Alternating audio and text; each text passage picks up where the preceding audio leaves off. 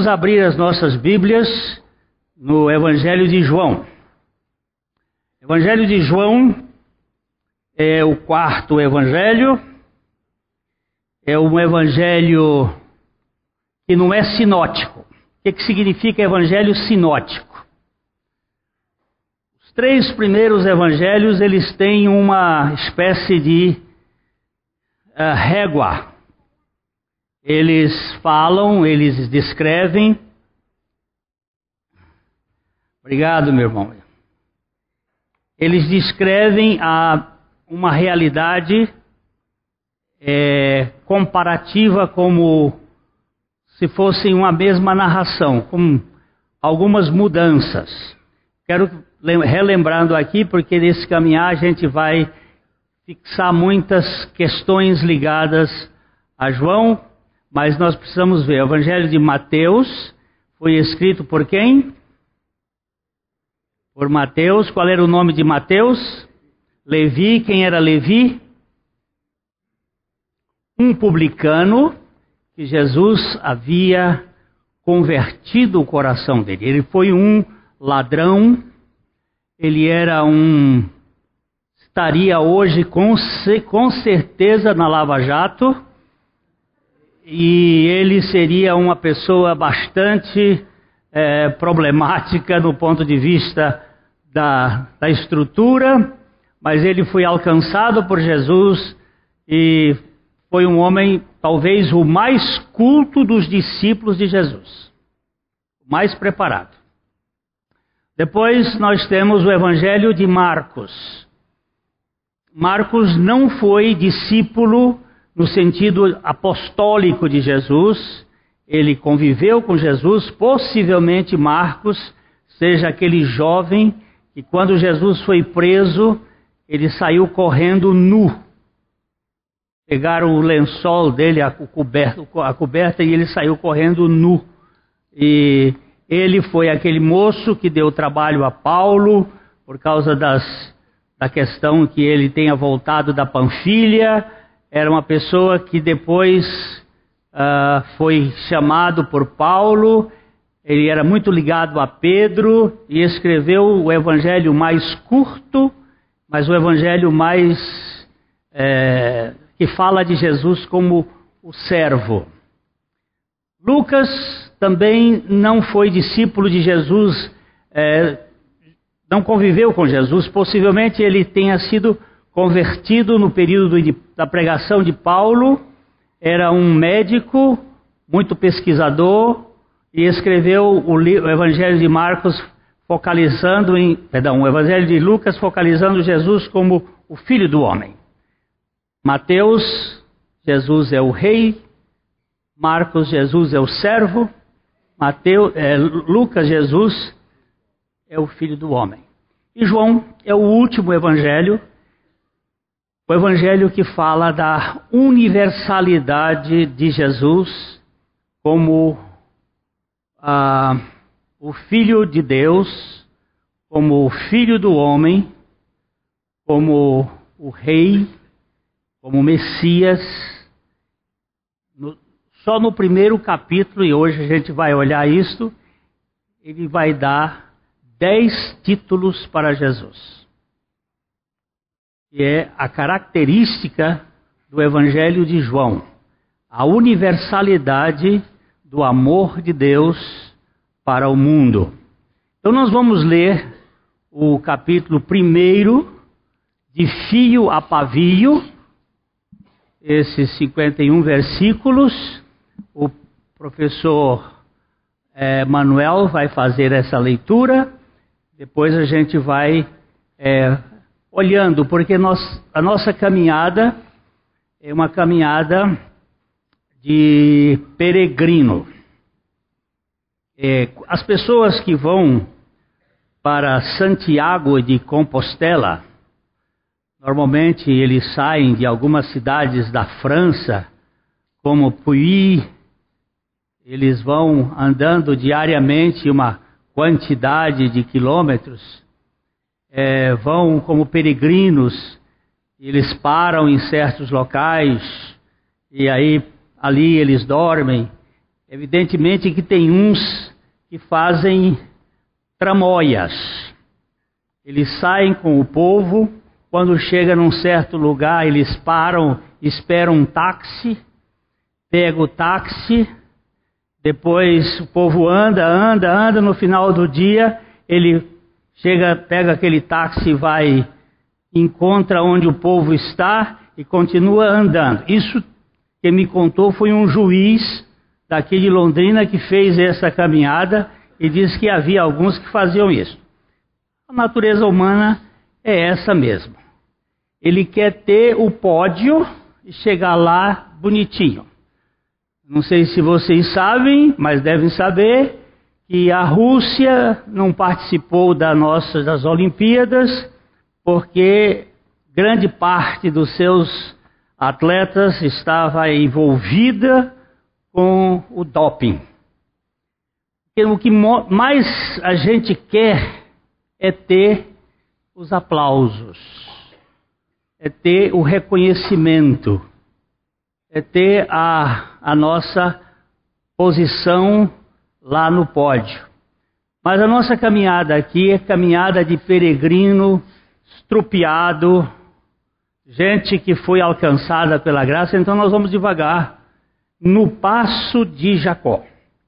Quando Jacó encontrou-se com Esaú, os dois se abraçaram, se beijaram, e aí eles resolveram o Esaú diz: Vem comigo, meu irmão. E Jacó era muito trapaceiro e até ali ele trapaceou o irmão. Ele disse: Vamos sim. Mas ele estava mentindo, porque ele não queria ir para Seir, ele queria ir para Sucote. E ele não queria ir exatamente com o irmão. Ele disse: Pode ir na frente que eu vou atrás. E ele mudou de caminho. Mas ele deu uma resposta dizendo o seguinte: Eu não posso acompanhar o seu passo porque o seu passo é de tropa. E eu tenho mulher parida, eu tenho ovelhas com crias pequenas, eu tenho animais aqui, vacas e, bezerros, e nós vamos no, passo. O passo do povo, o passo dos estropiados. É assim que nós caminhamos aqui nessa igreja.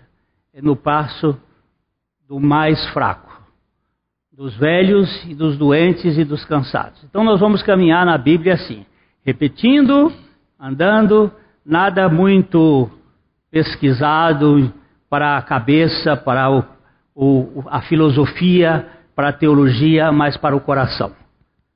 O coração é que precisa ser aquecido pela palavra de Deus. Então, o nosso caminhar aqui, professor, é ler primeiro o, sal, o texto todo se eu ler bem devagarzinho, firmando, se eu precisar parar, eu digo, para um tiquinho e a gente vai ver.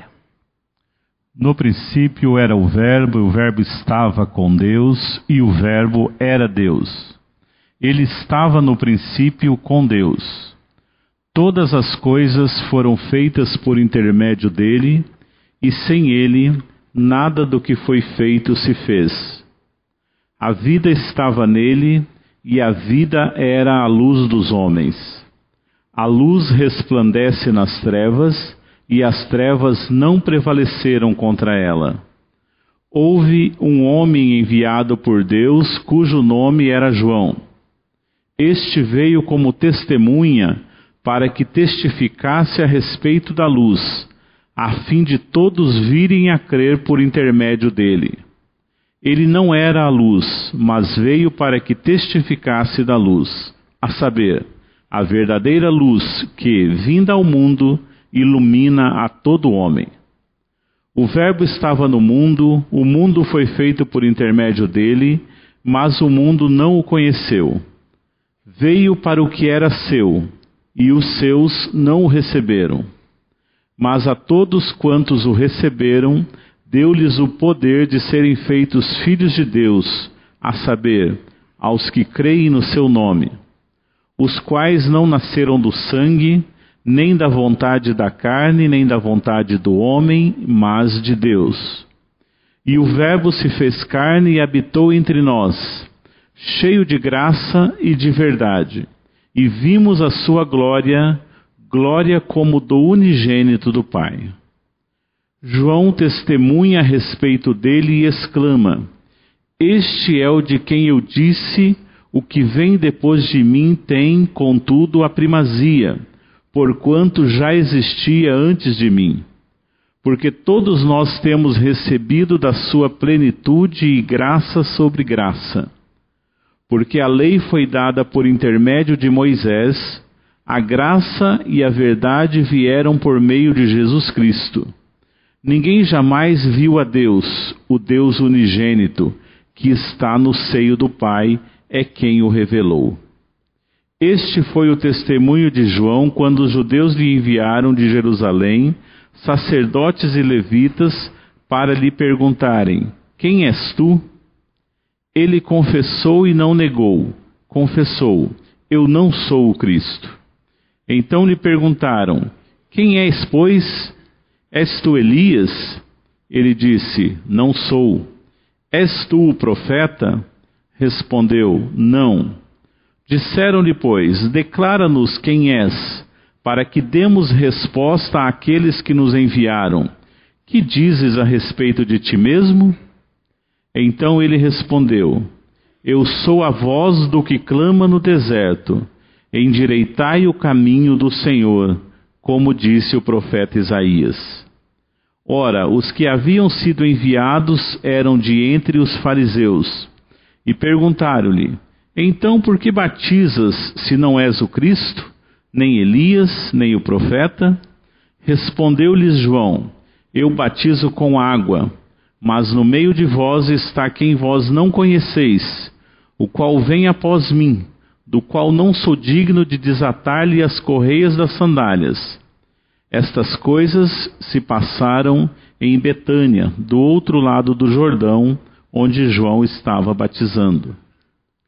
No dia seguinte, viu João a Jesus que vinha para ele e disse: Eis o Cordeiro de Deus que tira o pecado do mundo.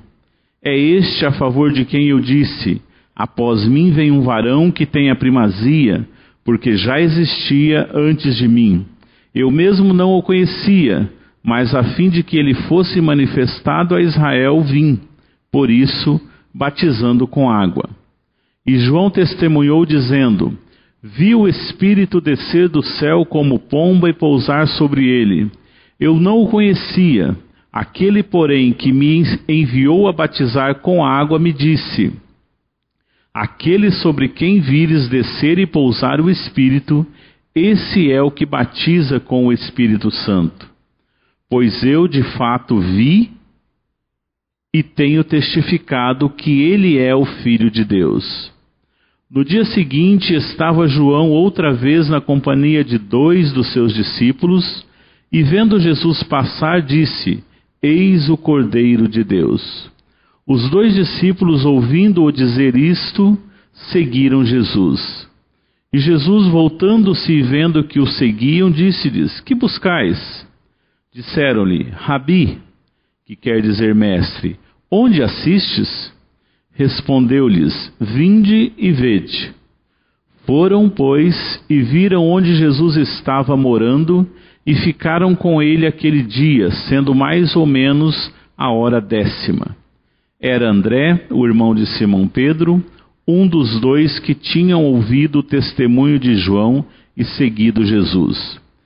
Ele achou primeiro seu próprio irmão Simão, a quem disse: Achamos o Messias, que quer dizer Cristo. E o levou a Jesus. Olhando Jesus para ele, disse: Tu és Simão, o filho de João? Tu serás chamado Cefas, que quer dizer Pedro. No dia imediato, resolveu Jesus partir para a Galiléia e encontrou a Filipe, a quem disse: Segue-me. Ora, Filipe era de Betsaida, cidade de André e de Pedro. Filipe encontrou a Natanael e disse-lhe: Achamos aquele de quem Moisés escreveu na lei e a quem se referiram os profetas, Jesus, o Nazareno, filho de José. Perguntou-lhe Natanael: De Nazaré pode sair alguma coisa boa? Respondeu-lhe Filipe: Vem e vê. Jesus viu Natanael aproximar-se e disse a seu respeito: Eis um verdadeiro israelita, em quem não há dolo. Perguntou-lhe Natanael: De onde me conheces? Respondeu-lhe Jesus: Antes de Filipe te chamar, eu te vi, quando estavas debaixo da figueira.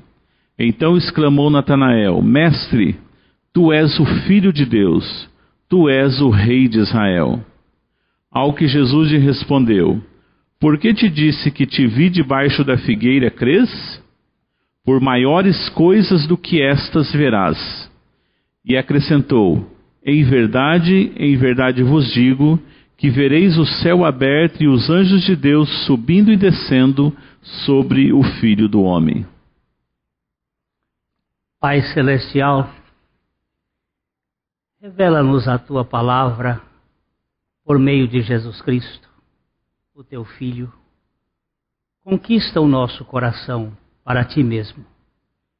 Dependemos de ti em tudo, porque sem a tua manifestação, tudo o que fazemos não tem qualquer sentido.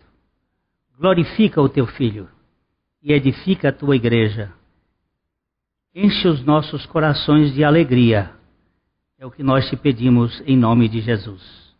Amém. O Evangelho de João tem muitas coisas comuns com os outros evangelhos. Alguns fatos são comuns.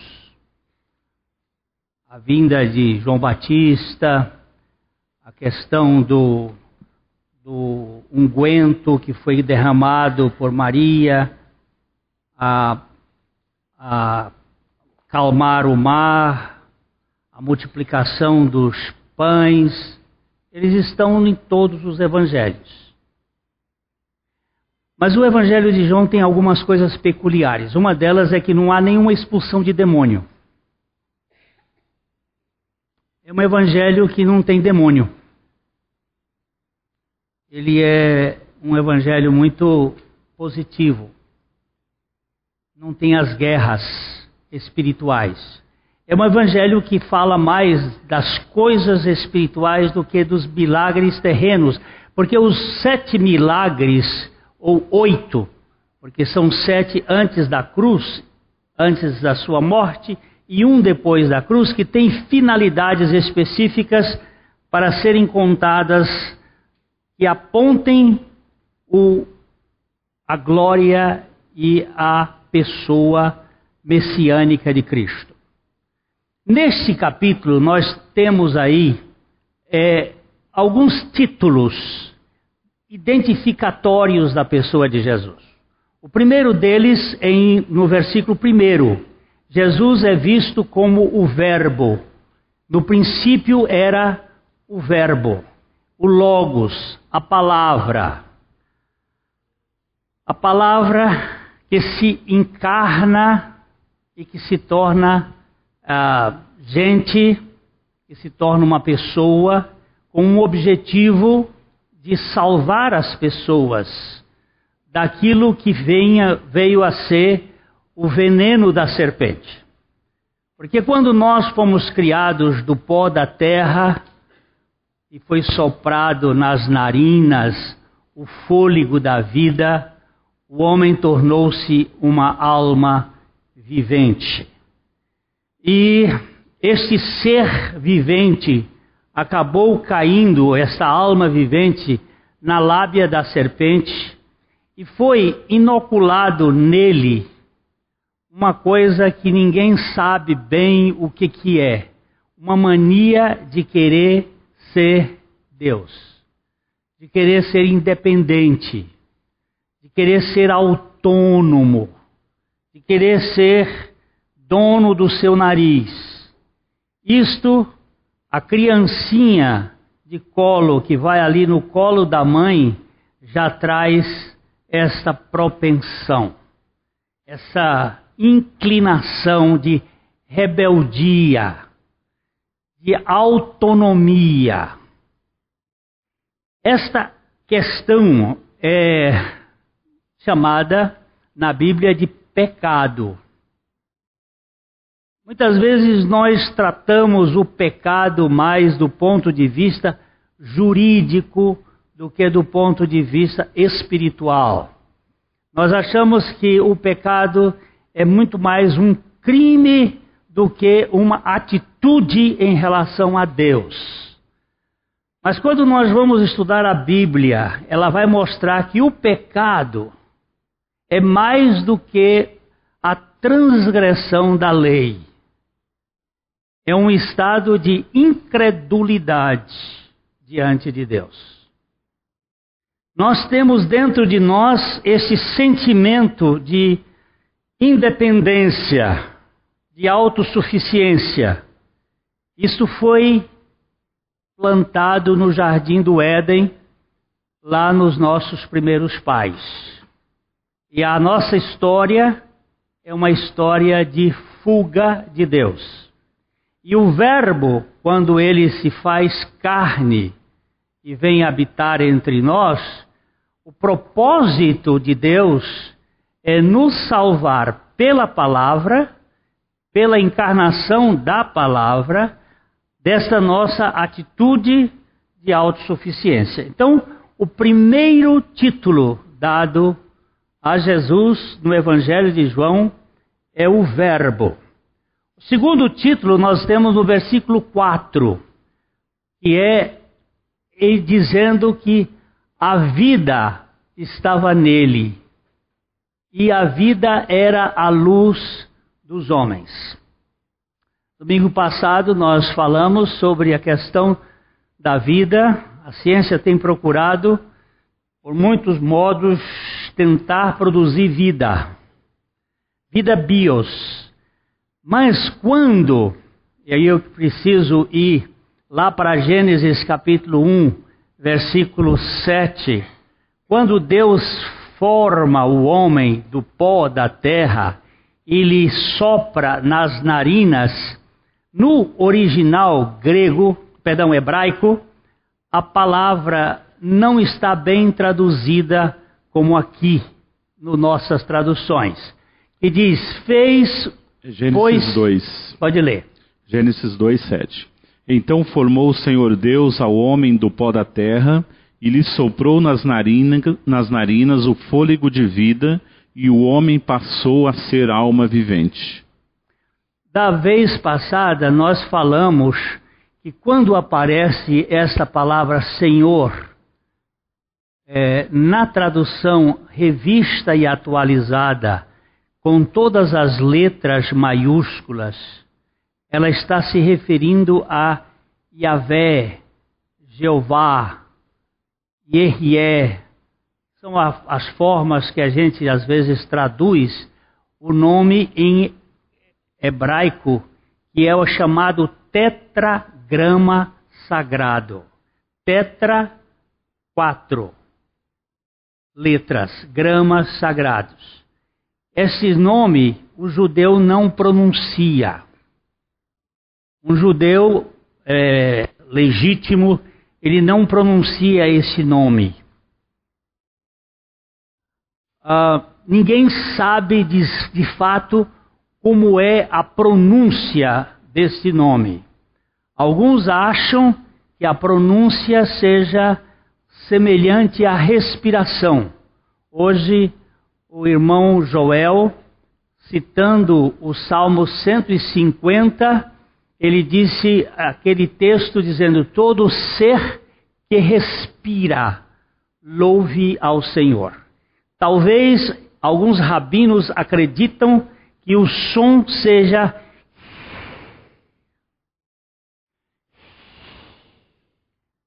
uma espécie de ressonância, você ressonando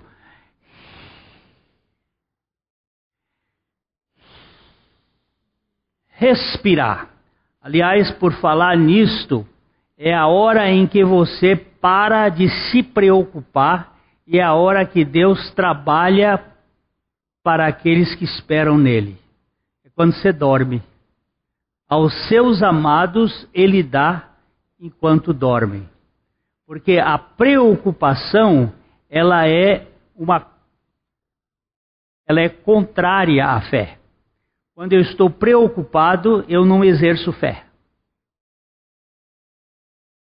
A, a preocupação é um antônimo da fé. Porque está ansioso. Quando a gente está crendo, há um descanso. Quando a gente está ansioso, você está saindo do terreno da fé. Por isso que a Bíblia diz lançando, lançando, lançando é um gerúndio, é um presente contínuo, lançando sobre ele toda a vossa ansiedade, porque ele tem cuidado de vós. Então nós precisamos ter este sentido. E aqui essa palavra Senhor, Yahvé, ela só começa a aparecer no segundo uh, capítulo de, de, Gênesis, ligada ao nome uh, Elohim, Senhor Deus. É, vários estudiosos, e é, eu posso dizer assim que eu concordo com esses que pensam assim, que é aqui a presença de Jesus, o Cristo, dando vida. Ele é aquele que tem a vida, e a vida era a, a luz dos homens. Então ele diz aqui que formou o Senhor Deus ao homem do pó da terra e lhe soprou nas narinas o fôlego. Aqui no original, a palavra shaui está no plural. O fôlego das vidas. Porque o homem ele era formado por vidas, a vida biológica, a vida psicológica e a vida espiritual. Porque quando nós pecamos, o que morreu foi a nossa vida espiritual. Nós ficamos espiritualmente desconectados de Deus. Mas a Bíblia está dizendo que nele está a vida. E foi Ele quem nos deu a vida. A vida, Jesus Cristo, é o nome dele, a vida. O Verbo, a vida. A terceira palavra que faz com que a gente observe é em, é em, primeira, em capítulo 1 de João, o versículo 4 também, que ele coloca como um atributo da sua realidade a luz. É um dos, definições de Deus. Só existem três definições de Deus na Bíblia. Três. Deus é indefinível. Nós não podemos definir Deus, nós não podemos explicar Deus. Mas a Bíblia usa três palavras para dar alguma conotação à significação da pessoa de Deus. A primeira delas é que Deus é espírito. E aqui é bom a gente entender o que é espírito. Se alguém aqui puder me definir espírito, eu vou sair contente dessa reunião. Por favor, eu já procurei os teólogos, porque o espírito não ocupa lugar no espaço, não tem cor, não tem forma, não tem cheiro. E aí, nili est intellectus quod non fuero primus incenso. Isso é só para esnobar. É, nada existe no intelecto que não tenha passado primeiro pelos sentidos. Nós somos seres sensoriais. Temos cinco sentidos. Se, se está na sua cabeça, passou pelos seus sentidos. Entrou por alguma porta dos sentidos, ou visão, ou audição, ou olfato, ou paladar, ou tato. Mas espírito não tem cheiro, não tem cor, não tem som. Espírito é o quê? É uma realidade espiritual que transcende a terceira dimensão. Primeira definição de Deus é que Deus é espírito. A segunda definição de Deus é que Deus é luz. Ah, mas luz a gente sabe. Qual é o que você sabe de luz? Alguma dimensão de luz a gente sabe. Mas ele vai dizer que ela é luz inacessível. E agora? Você conhece essa dimensão de luz que nos permite a visibilidade, mas conhecemos muito pouco sobre raio-x e raio laser e as luzes inacessíveis. Deus é luz. Ele não pode ser padronizado em nenhuma luz. E a terceira definição de Deus é que Deus é amor. Ah, amor todos nós sabemos, sabe? Tá bom? Nós temos aí as várias palavras para amor na língua grega, desde a mais tosca de todas as palavras, que é libido, a forma brutal de uma atitude que seja que é capaz de matar a pessoa que ama e esquartejar e colocar dentro de uma mala. Isso é libidinoso, mas é chamado de amor. Passando por todas as outras formas dessa de cadela no cio, epithumia, esse fiquei da modernidade em que numa festa de metamorfose um menino pode ter uma cruza com 26 garotas ou uma garota ter uma cruza com tantos meninos e, não, e se engravidar sem saber quem é o pai. Isso faz parte de algo instintivo brutal. Mas também é chamado de amor. Você quer fazer amor comigo? Passando pelo próprio Eros, que dá sentido ao amor, todo casal tem que ter erotismo, o amor de Eros, o amor de pai para filho, que é o Storge, é um amor que eu vejo você com três meninos três meninas com três é, cadeirinhas no fundo daquele carro. Eu fiquei outro dia olhando o Márcio e botando cada uma. Ele, ele tem uma, um santo de especialidade da família, o santo dele é São Bento. É um fora e outro dentro. É só assim, é um menino atrás do outro. E aquelas três crianças todas elas ali na cadeirinha. Agora, esse estorgue, essa, esse relacionamento, é um amor, é amor da galinha.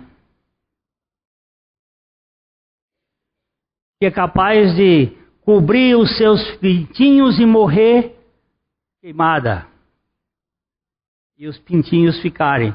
Essa, pelo menos, é uma das histórias que me marca quando os bombeiros estavam fazendo o rescaldo de uma floresta nos Estados Unidos e que chegaram no lugar, uma das aves grandes estava ali tostada no pé de um, uma árvore queimada e o bombeiro deu um chute e como é que essa árvore comentou para o outro como é que essa ave ficou aqui ela podia voar e ela morreu aqui queimada quando ele chutou três ou quatro pintainhos saíram debaixo dela correndo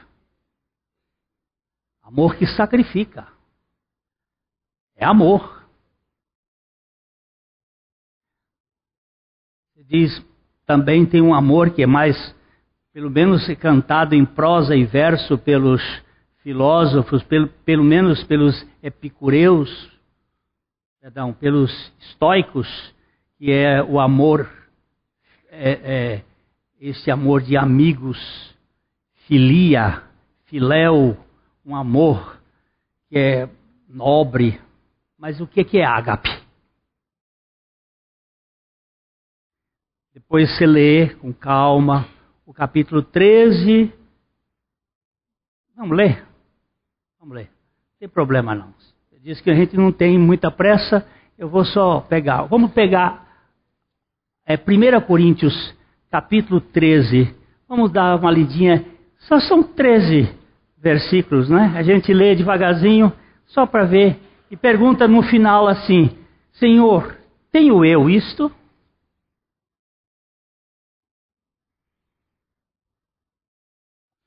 Ainda que eu fale as línguas dos homens e dos anjos, se não tiver amor, serei como bronze que soa ou como símbolo que retine.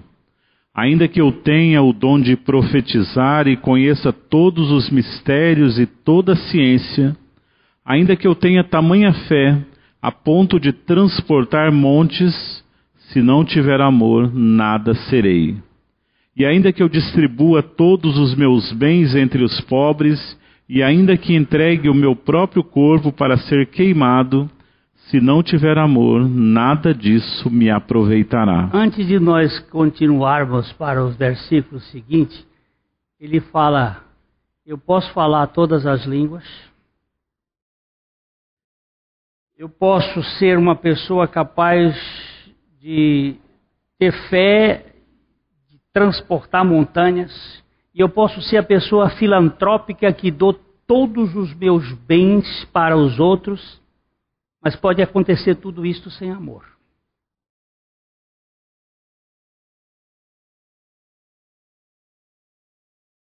E este amor aqui, meu irmão, não é filéu, não é storg, não é, não é eros, é ágape.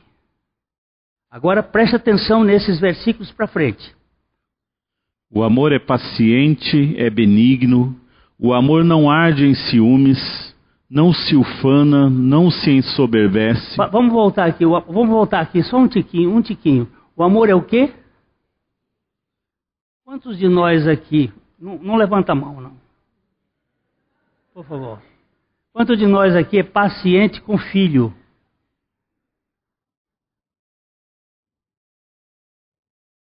Até que com neto dá para ser mais paciente. Mas com filho, E a gente não sabe porque muitas vezes o, o problema está lá na adolescência.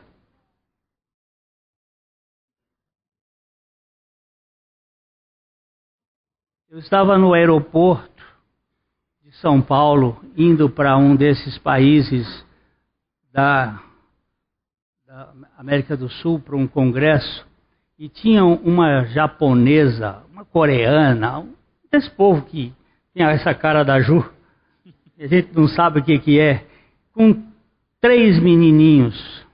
Agora você pode pensar em três é, encapetados. E esses meninos fazendo tudo, e aquela mãe, eu, eu vou dizer, eu fiquei, eu estava escrevendo, parei de escrever para ver aquela mãe. E ela cuidando de um, cuidando de outro, cuidando de outro, numa calma oriental. Uma coisa assim fora de série. Aí depois de todo o tempo que eu passei ali olhando, eu vim perto dela e eu disse: Speak português? E ela disse: Yes. Aí começamos a falar em português. Eu disse: Eu quero lhe parabenizar, porque raramente eu vi uma mãe nesse mundo como você. Mas por quê? Você está cuidando desses capetinhas aqui com uma paciência que eu nunca tinha vi. E ela disse assim para mim: Mas eles são os meus amores.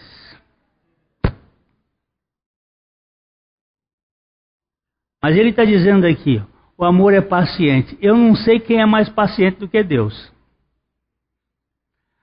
O amor é paciente, é benigno, o amor não não pega fogo, não arde em ciúmes, não tem ciúme do outro. O amor não se vangloria, não se ensoberbece, não fica soberbo, metido. Vamos ver, vamos agora para frente, professor. O amor não se conduz inconvenientemente, não procura os seus interesses, não se exaspera, não se ressente do mal não se alegra com a injustiça, mas regozija-se com a verdade. Tudo sofre, tudo crê, tudo espera, tudo suporta.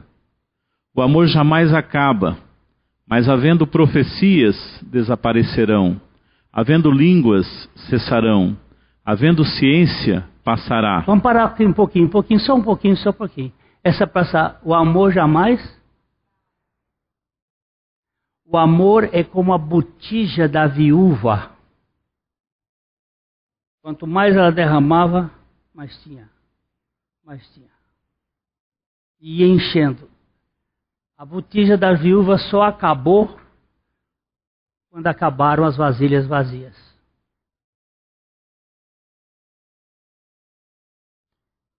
O amor jamais acaba. Quando eu vejo, às vezes, uma, no, no, casamento, casamento é um negócio que tem problema. Eu ainda não vi um casamento sem problema. O problema maior do casamento é quando você acha que não tem solução. E aí você diz assim: não, acabou. Acabou, não tem mais jeito. Eu, casado com a Carmita há 44 anos, pensei de separar algumas vezes e ela a mim também. Mas outro dia eu vi alguém muito, um pastor americano, dizer uma coisa que me chamou a atenção. Ele fazendo 60 e poucos anos de casado. E a repórter perguntou: O senhor nunca pensou em se separar da sua esposa? Você nunca pensou em divórcio? Ele disse: Em divórcio não, mas em matar eu pensei. Eu pensei algumas vezes. Agora, é, nós sabemos que o amor de Deus é derramado em nossos corações pelo Espírito Santo que nos foi dado. E nós temos um Deus que é capaz de fazer esses milagres na vida da gente. E Ele está dizendo que o amor nunca cessa. Nunca acaba. Olha, profecia vai acabar, uh, vão desaparecer, as línguas vão desaparecer, que é aquilo que ele falou lá em cima. A ciência passará. Tudo aquilo que línguas, profecias, dadivosos, tudo isso vai passar. Mas, verso, versos 9 agora. Porque em parte conhecemos e em parte profetizamos. Quando, porém, vier o que é perfeito, então o que é em parte será aniquilado. Quando eu era menino, falava como menino, sentia como menino, pensava como menino. Quando cheguei a ser homem, desisti das coisas próprias de menino. Porque agora vemos como espelho, obscuramente. Então veremos face a face. Agora conheço em parte, então conhecerei como também sou conhecido. Agora, pois, permanecem a fé, a esperança e o amor. Estes três, porém o maior destes é o amor. Esta e esta vão passar. Eu só preciso de fé aqui, na terceira dimensão.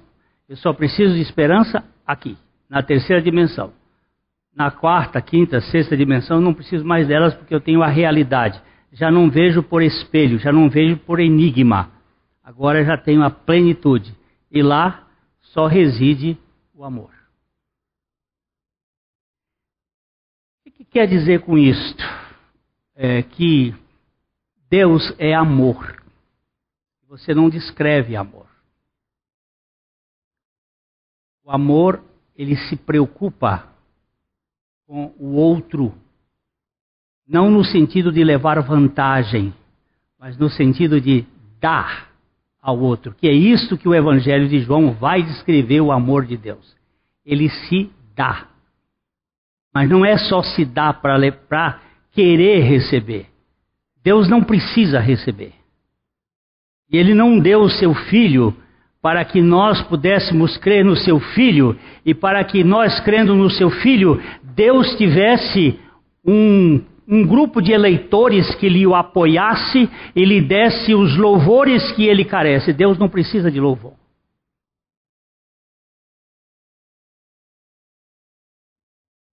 Ele é a vida, ele é a luz. Eu estava subindo quando morava ali na Rua Santos, esta Rua Tupi, e encontrei um médico com um daqueles Motorola você sabe o que é Motorola? Aqueles ah, celulares antigos, parecia um tijolo. E aquele enorme daquele Motorola, normalmente a, o tempo de duração da bateria era três horas. Ele vinha, ele disse: Ô oh, Paranaguá, Doutor, como é que vai o senhor? Eu acho que seu Deus é muito orgulhoso. Um Deus que só quer louvor para Ele. Que a gente adore Ele. O senhor não acha que Deus é muito vaidoso, Ele querer todo o louvor, toda a glória para Ele? Eu olhei para o celular dele e Deus me deu um, um insight. Eu disse, doutor, o que, que é isso aí que o senhor tem na mão? Ele disse, um telefone. Ele tem vida própria? Eu disse, como assim? Se o senhor deixar ele aí, ele fica vivendo, ele fica com energia? Ele disse, não, eu tenho que plugar ele a cada três horas na tomada que, que o senhor liga ele na tomada? É porque a tomada precisa dele ou porque ele precisa da tomada?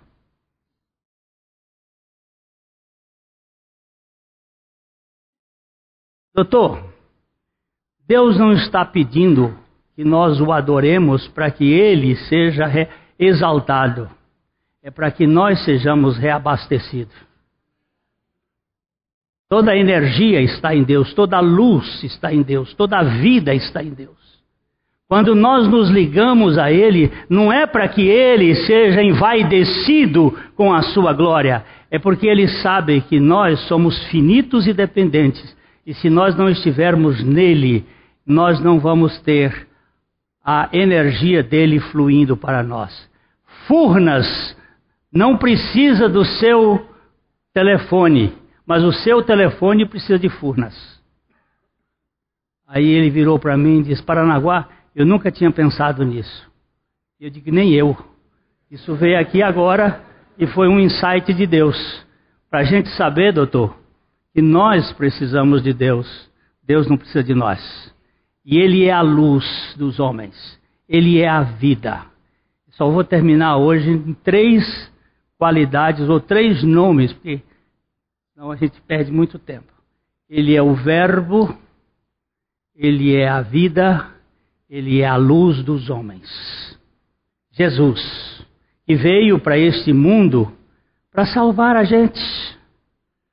Nós andávamos em trevas.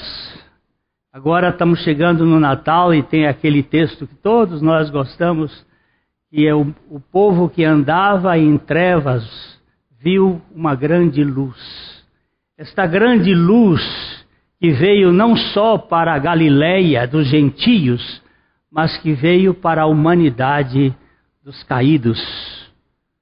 Por isso que João vai dizer que ele é o salvador do mundo, que veio buscar e salvar o que se havia perdido. Nesta fila, por um projeto da graça de Deus, eu estou nela. Fui recebido por ele porque antes de o receber, eu fui aceito por ele. Nós vamos verificar isto no decorrer deste evangelho. Ele veio para o que era seus. Aí há uma, uma série de discussões se os seus seria a humanidade inteira ou se os seus seria apenas o povo judeu. E aí tem uns que pensam de um jeito, outros pensam do outro. O fato é que ele veio para o que era seu. Os seus não receberam mas a todos quantos o receberam, deu-lhes o poder. Algumas versões diz deu-lhes o direito. Eu tenho, eu, eu bato em cima desta realidade porque eu não tenho direito. Ele deu-me o poder de ser feito, não de me tornar filho de Deus, porque ninguém se torna filho. Nós somos feitos filhos por nossos pais ou por Deus na sua graça de ser feito filho de Deus, a saber, os que creem no seu nome, os quais não nasceram nem da vontade da carne, nem da vontade do sangue, nem da vontade do varão, mas de Deus. E aí nós vamos ter que trabalhar um pouco as três vontades que têm regido as pessoas, mas olharmos a vontade de Deus. Ele nos quis, e porque Ele nos quis, nós acabamos o querendo. Ficamos aqui, meus irmãos, nesses três: o Verbo, a vida e a luz.